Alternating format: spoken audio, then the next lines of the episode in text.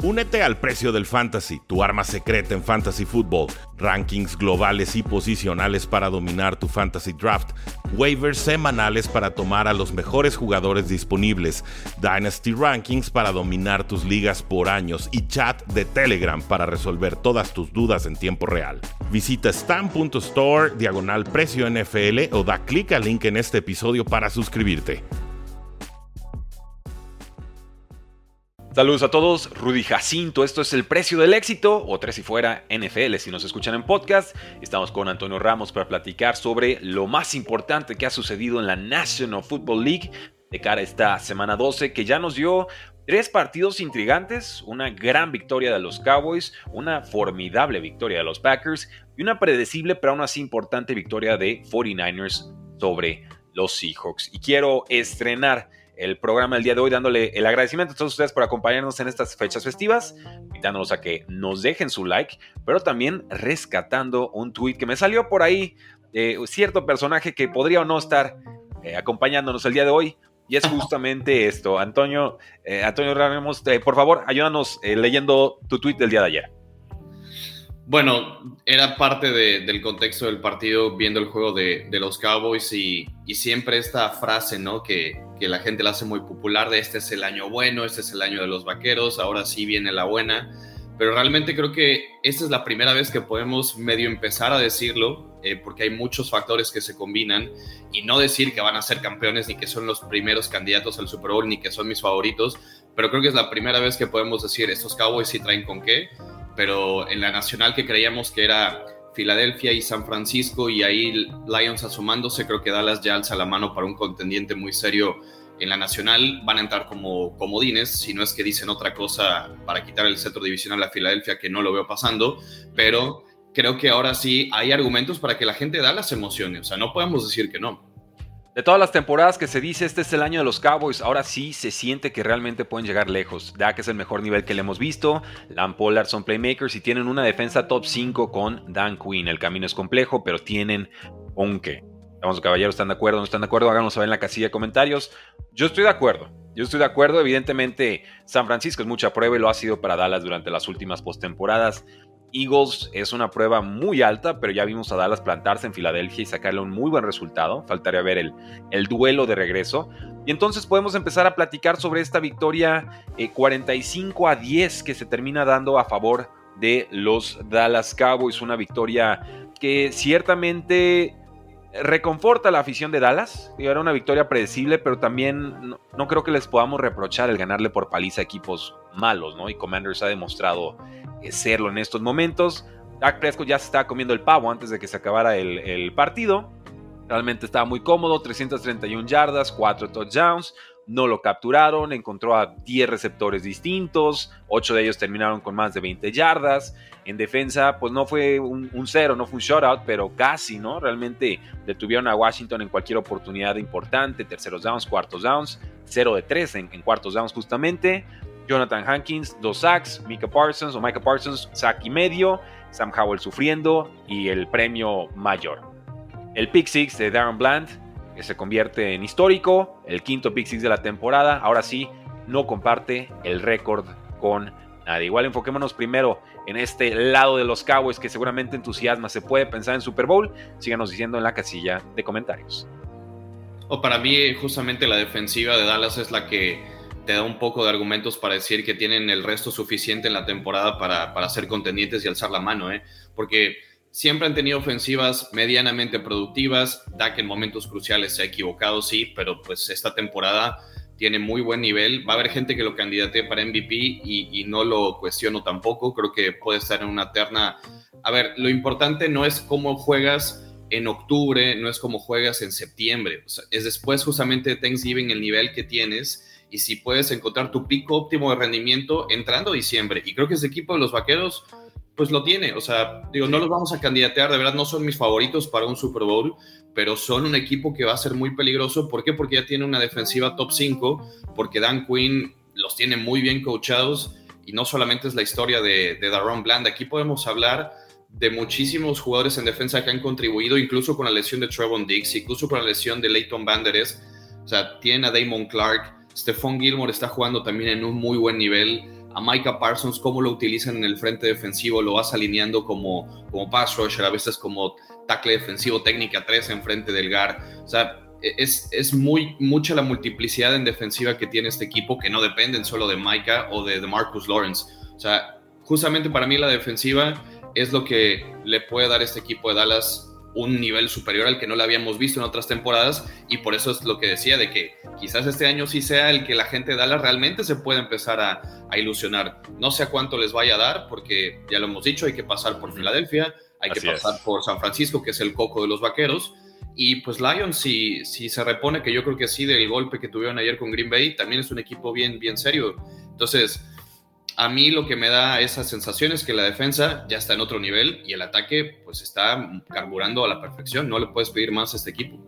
Y ya cuando eres un equipo que provoca despidos en el otro lado, en el otro costado del campo, algo estarás haciendo bien, ¿no? Porque evidentemente, por lo menos yo lo planteaba en la previa de este partido. Yo veo, decía, veía a Dallas ganando en grande, porque le han metido un mundo de puntos a los equipos malos. Commanders es un equipo malo, viene de un duelo bastante triste contra los Giants. Y si le ganan por paliza ante los ojos de la nación, como es un juego de Thanksgiving, habrá despidos. Yo esperaba, pensaba que iba a suceder el despido de Ron Rivera, pero no. Dijeron, primero vamos a tirar un poquito más abajo y nos confirman minutos antes de empezar este live que los Commanders ya han despedido al coordinador defensivo, Jack del Río.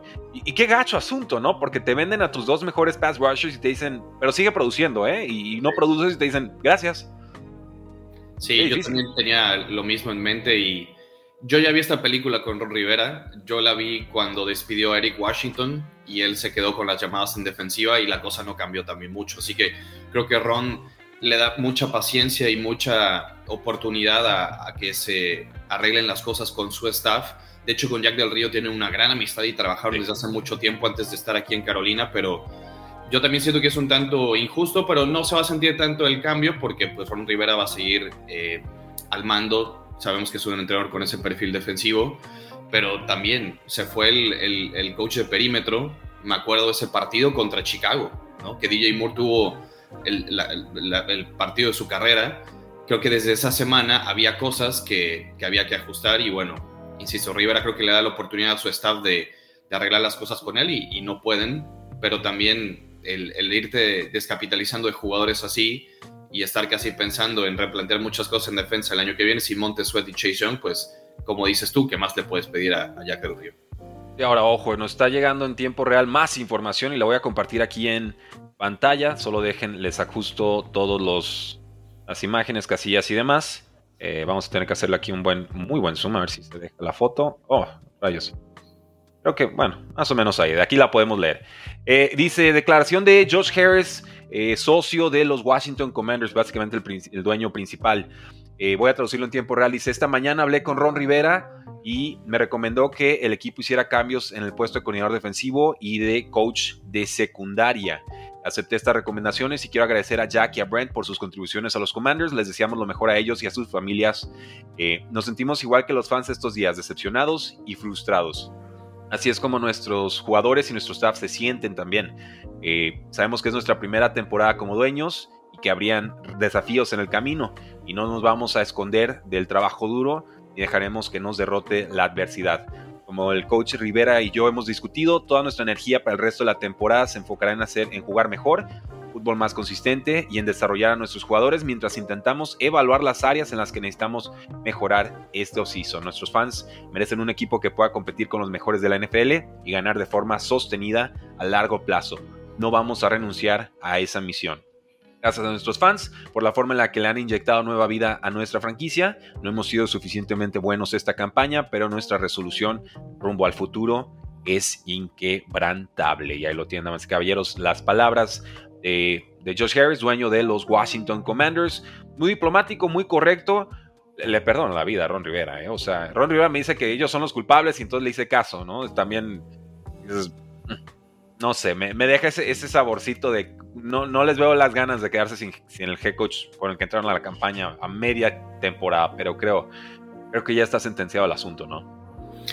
Probablemente para el año que viene sí tendrán que ir en, otra dirección. Yo creo que el sustituto más natural, y lo platicamos la semana pasada, va a ser Eric Bienemy. Si quieres eh, desarrollar a, Sam Howell de la manera correcta. También es una línea ofensiva que es de las peores de la NFL.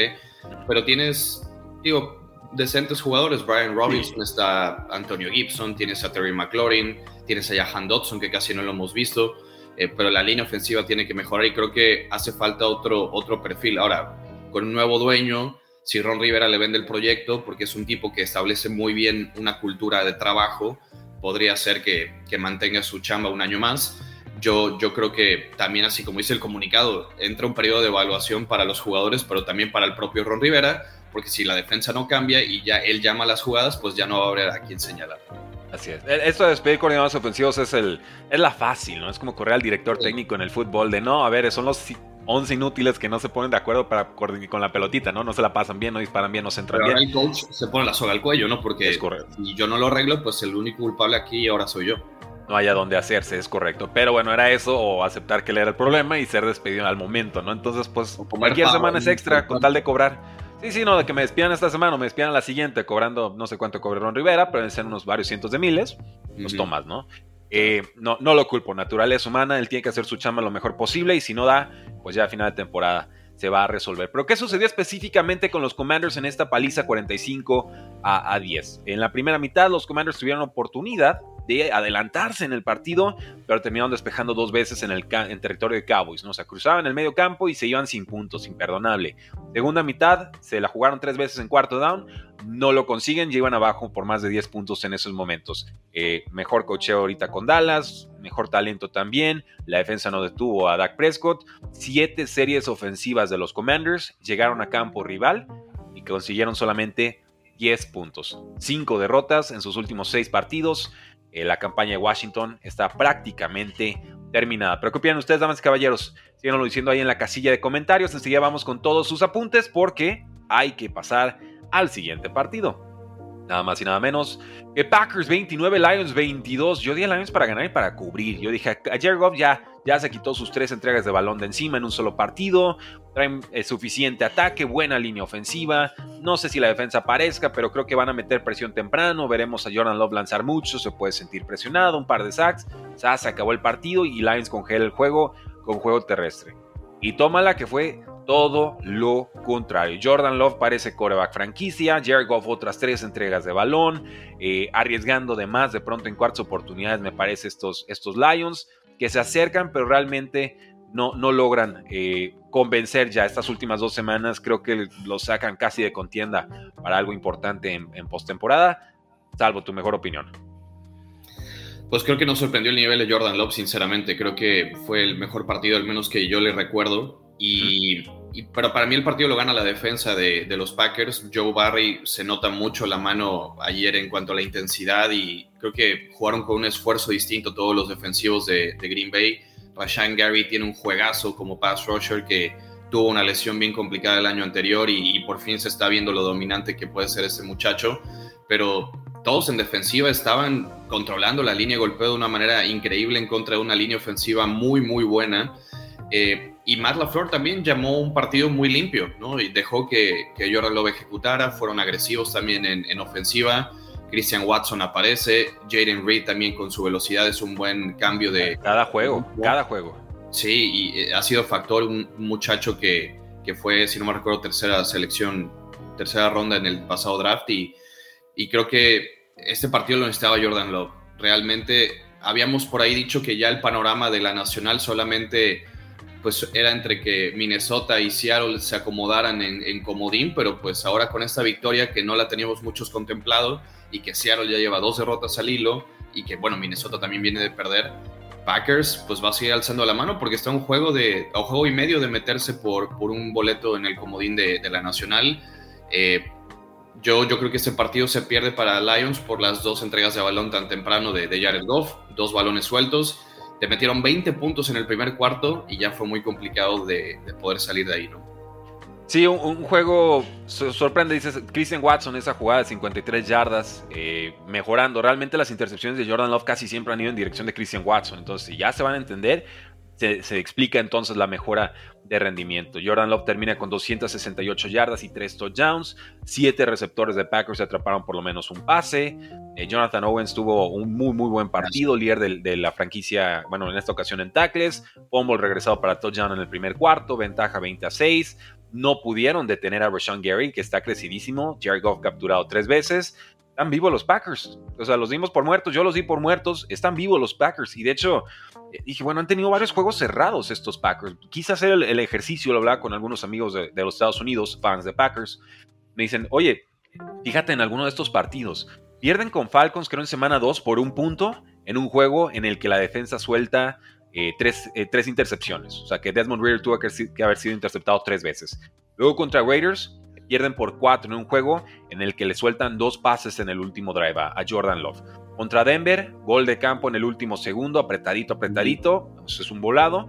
Y luego contra Steelers, fallan un punto extra y eso los obliga eh, a tener que ir por un touchdown en vez de un gol de campo. Entonces ellos solitos se complicaban en esa última serie ofensiva. Cuatro juegos que perfectamente ganas dos de esos y cambia completamente la narrativa de lo que era Jordan Love, lo que venía produciendo. Eh, y creo que eso ya, ya está sucediendo. Porque me atreví a decir, Jordan Love se vio mejor, como que ahora sí podemos pensar que pueda ascender a ese coreback franquicia eh, eventualmente. Y Carlos Rosado no estaba muy convencido, dijo, mm, como que ya vi muchas semanas y esta, esta, es una buena por tantas malas, ¿no? Pero ya dos hiladas, yo creo que ya hay que empezar a tomarlo en serio.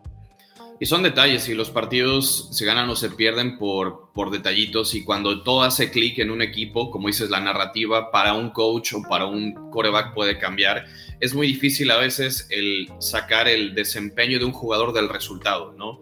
Y saber poner las culpas correctas a donde caen, porque muchas veces pues, toda la presión va a caer en el coreback o en el coach. Y ya sabemos después, como lo que pasa con Washington, para no cortar de golpe, porque también hay contratos muy grandes que no te puedes liberar de ellos tan fácilmente. Hay que echar la culpa al coordinador ofensivo, se va Matt Canada. Hay que echar la culpa al coordinador defensivo, se va a Jack Del Río. Entonces, ya sabemos mucho cómo operan estos equipos en la NFL, pero el, evaluar realmente el nivel de un jugador, sobre todo en la posición de coreback, pues sí va a ir de la mano con victorias o derrotas, aunque no nos guste, pero eh, hoy Jordan Love sí dio un paso adelante, al menos en la perspectiva mediática y en los aficionados. Todavía no me atrevo a decir que vaya a ser ya la solución, pero no podemos negar que el muchacho dio el mejor partido de, su carrera. E insisto, el play calling en defensa y en ofensiva hizo clic en, todos los cilindros y, fue una de las sorpresas. A ver, yo esperaba un poco más de reacción del equipo de Detroit porque Green Bay después de ese primer cuarto solo metió nueve puntos en todo el juego. O sea, fue, fue el primer cuarto avasallador de 20 puntos que te metieron y me quedé esperando la capacidad de respuesta de los Lions y creo que ese es un mensaje, no de que no sea un equipo de veras, para nada, porque creo que tiene una identidad muy clara, pero sí de que esos son los escenarios en los que te puedes ver en playoff. y, y, aprendiste de esto, a ver cómo me repongo cuando ya esté la eliminación al borde en un partido de ronda divisional, ¿no? Entonces, creo que fue un, un muy buen golpe de realidad para los Lions de que estas cosas te pueden pasar a lo largo de la temporada y que como te dije, Lions tuvo un nivelazo en octubre. Hay que verlos ahora en noviembre, diciembre porque hay que alcanzar el pico de rendimiento más grande después de Thanksgiving. Sí, esos Lions se siente que vienen de, de más a menos y es por supuesto, la tendencia contraria que, buscas, de, menos a más, como, como otros equipos como los Packers en esta ocasión. Eh, lo hicieron contra los Bears, realmente se les planteó un escenario muy similar a lo que sucedió la semana pasada eh, y logran remontar en esos últimos cuatro minutos. Aquí, touchdown y luego la conversión de dos puntos. Ya, bueno, luego tienes que depender de un onside kick que muy difícilmente lo vas a conseguir en la NFL moderna, pero bueno, se acerca, ¿no? y creo eh, bueno, los Lions se vieron casi invencibles esas primeras 11 semanas, salvo ese duelo quizás contra, contra los Ravens, pero aquí se ven muy vulnerables. Tres fumbles eh, perdidos por Jared Goff, no está cuidando bien la pelota. Dijimos uno de ellos regresado para touchdown. Lleva seis entregas en dos partidos y esto sorprende porque solo había entregado la pelota cinco veces en los primeros nueve partidos de la temporada. Parte del éxito de los Lions era precisamente eso, que cuidaban muy bien la pelota, que era una buena ofensiva que movía las cadenas, que Jared Goff cuidaba la pelota, pero no con pasecitos cortos o sencillos, con pases complicados a zonas intermedias profundas del campo, eh, con eficiencia. Entonces, eh, ¿hasta qué punto está perdiendo su mojo Jared Goff, no? ¿O qué, tan, ¿O qué está pasando con la línea ofensiva que era tan fuerte, tan presumida inicio de campaña? Ahora de pronto basta un Rashan Gary que es mucho jugador para destruirlo. Pero así puede ser un Frank Clark, así puede ser eh, un Chris Jones, así puede ser cualquiera de los linieros, un Jalen Carter de los Eagles, o, un Nick Boss. O sea, vamos, aquí hay una, una llamada, una advertencia muy, muy fuerte. Criticaría la decisión de jugársela en cuarta y tres, en el tercer cuarto. Dan Campbell ahí hace un fake punt, ¿no? Y en su propia yarda 23, los Lions iban abajo 23 a, 14, no había necesidad. Y Packers ahí anota un touchdown tres jugadas después, saca el partido. O sea, hay momentos, hay formas. Está bien que quieras demostrar a tu equipo que confías en ellos.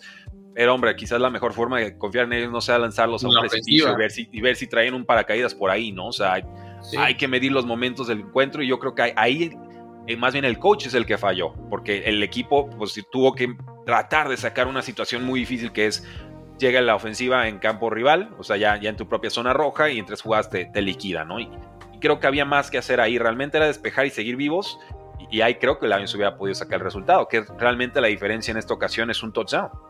Sí, coincido, para mí fue, a ver, entiendo la agresividad de, de Dan Campbell y no la cuestiono, pero hay momentos, hay que saber darle las lecturas al juego también debido y si me la voy a jugar, pues pon tu ofensiva. O sea, una cuarta y siete, yo sé que quieres sorprender, quieres hacer algo distinto, pero también intentarlo por tierra eh, va a ser muy difícil sorprender a alguien, ¿no? O sea, la capacidad de reacción para siete yardas en un fake punt, pues no.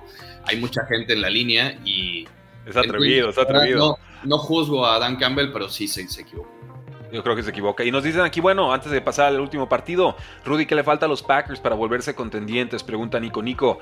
Eh, bueno, este era un año de reconstrucción. La ofensiva es muy joven y, tiene muy poco dinero invertido. Realmente, si, vemos, Aaron Jones sería el skill position player que tiene un contrato, o un segundo contrato con una cantidad importante. Hay más, Jordan Love, los receptores, AJ Dillon, algunos linieros, todos están con su primer contrato y la esperanza de Packers es que crezcan juntos, ¿no? Tardó, tardó mucho, pero ya se está viendo. Y sigue habiendo algunos errores de Jordan Love. De pronto se tarda en soltar el, pase, algunos errores de lectura, pero, hay progresión, hay, hay, mejora. Y si ahorita decimos, ¿qué pensamos de Jordan Love versus, un Sam Howell, versus un Kenny Pickett, versus un Desmond Ritter, ¿no? Quizás jugadores que tienen.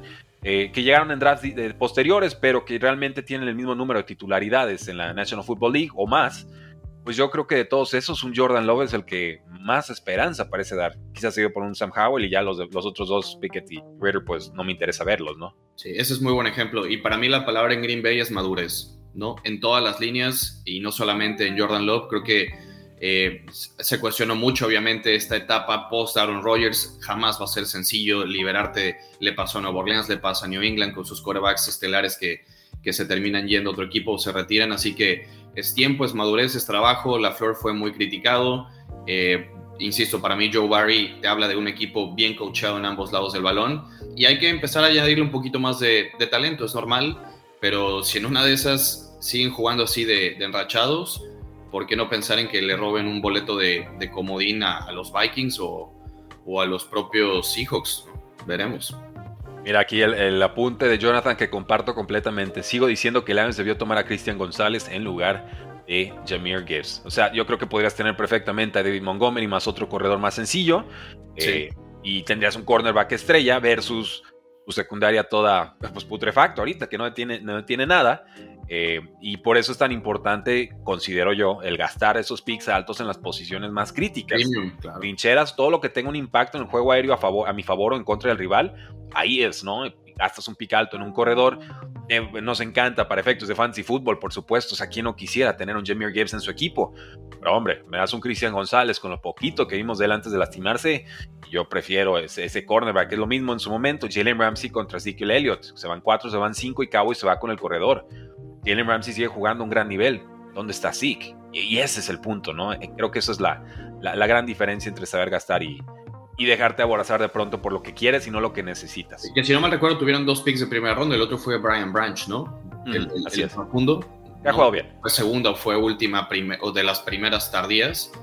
Eh, digo, es otro tipo de posición, pero sí entiendo esa parte de invertir en, en las posiciones premium y sobre todo que a Yamir Gibbs siento que no le han sacado el, el jugo suficiente. No hablamos mucho de Ben Johnson, a mí me gusta mucho, creo que va a ser head coach pronto en la NFL y su esquema es de lo que yo creo que es una buena fórmula para, para tener éxito en la liga, pero sí tiene que, involucrar mejor a, Gibbs. la velocidad que tiene Lions en todo el campo es, es brutal, ¿no? Te puede atacar con, con Amon Razan Brown, lo puede hacer a veces con, con Jameer Gibbs, la porta incluso para su posición es muy rápido, o sea... Jameson Williams está apareciendo por momentos. Jameson Williams ya despertó, correcto, también. Bueno, dicen aquí antes de tener a Gibbs ya tenían a DeAndre Swift, dio a eso lo cortan, ¿cierto? Y está jugando bien DeAndre Swift con los Eagles, ¿no? Y tiene muy buena velocidad, con buena edad, nomás nunca supieron usarlo. Fue un eh, trade, ¿no? Fue, un, sí, fue, un trade. sí. pero, pero, un trade a raíz de que pues ya tenías a Jameer Gibbs, entonces ya me, estorbaba de Andrés Swift. Sábado, de los, fue un día posterior a la primera ronda. Así es, todavía estamos en draft y, se, y se, dio. Eh, y es eso, ¿no? Dices, pues un David Montgomery, bueno, sí, ya había pasado agencia libre, ya tenías un David Montgomery. Ya, ya Entonces, ya, sabías más o menos cómo estar tu roster, me parece un error y, por eso a mí me gusta hablar más de procesos que de resultados, ¿no? Totalmente. Jameer Gibbs te está dando resultados, sí, pero fue el proceso correcto tomarlo en el pick número 12 global. Yo mantuve y mantengo que no y se nota en juegos como, como estos. Entonces sigan dejando sus comentarios, damas y caballeros. Rudy Jacinto, estamos con Antonio Ramos de Panthers en español. Vamos con este último partido y nos vamos después con el juego de viernes y todas sus preguntas. Eh, vamos con este, ya lo tenía cambiado.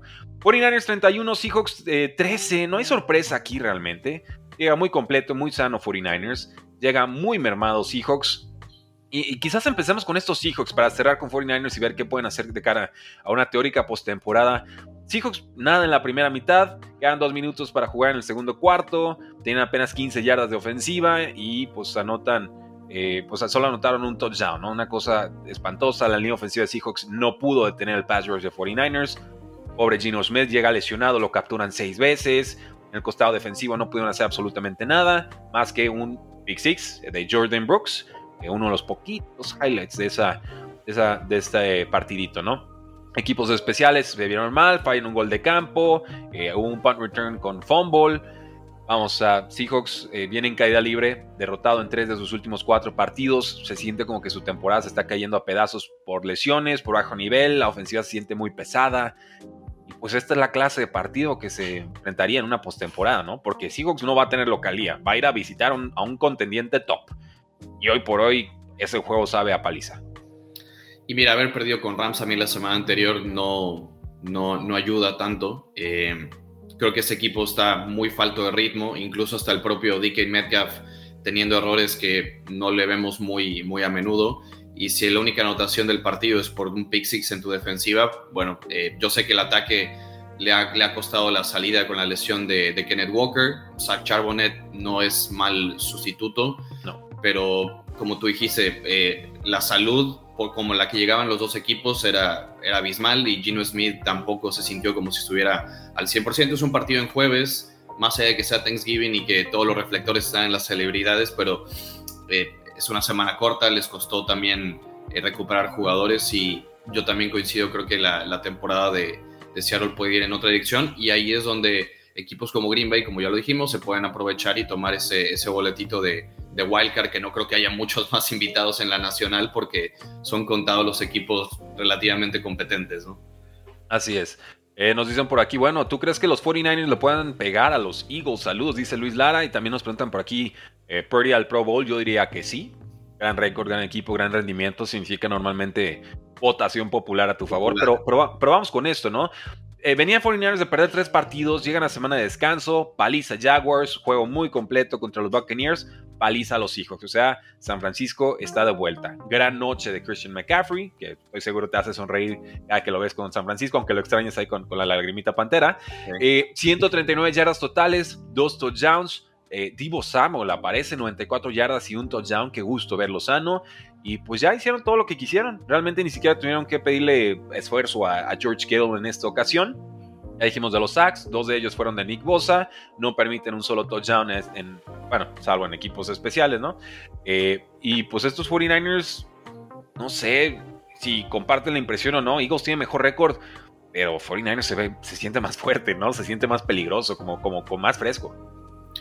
Bueno, yo, yo tenía a San Francisco desde inicio de temporada como mi candidato para, para, el Super Bowl, pero creo que Filadelfia, al menos en intensidad, está creo que en otro pelito adelante. Y, o sea, lo siento que juegan con, con, una, con una misión distinta, ¿no? Porque, a ver, perdieron el Super Bowl con Kansas City y, creo que están con con esa, con esa focus, con esa concentración un poco más arriba que el de San Francisco, que tuvo un bache, también hay que, hay que reconocerlo, pero había gente que ya descartaba a San Francisco y creo que era un error gravísimo pensar que un equipo con tanto talento en tantas líneas eh, va a ser simplemente eh, anulado por la carrera de, de la conferencia nacional. Entonces, yo creo que ese es el partido por el, por el campeonato del NFC, ¿no? Debería ser Filadelfia-San Francisco, a menos que Dallas tenga otra palabra. Claro, pero, o sea, la inyección de talento de Chase Young también ha ayudado mucho en la rotación de, de esta defensiva. Solamente te presionan con cuatro frontales, no es necesario traer más presión y eso le da esquemáticamente mucha más comunidad a, Fred Warner, a, a, Greenlow, que no tengan por qué estar cargando, que se encarguen los cuatro frontales de presionar y, si tienes a un linebacker que para mí es el mejor de la NFL como, como Warner, que puede cubrir el pase de la forma en cómo lo hace, eh, esquemáticamente te resuelve muchísimas cosas. Y en ataque no dependes de nadie, más allá de que McCaffrey es la estrella, pero eh, Brandon Ayuk está hecho en un tremendo receptor que es de otras facultades muy distintas a las de Divo Samuel. Como tú dijiste, tampoco necesitaron tanto de George Kittle, por ahí un par de chispazos y, y te ayuda a seguir vivos los drives, pero pues, es un equipo que, que ya sabe y se conoce de memoria, ¿no? Y que trabaja como relojito y que pues la cuenta pendiente que tienen es ganar en playoff, ¿no? Aquí el chiste es llegar sanos a la postemporada para mí y con eso pues se va a volver en el, en el candidato número uno para quitarle el trono de la Nacional a, a Filadelfia.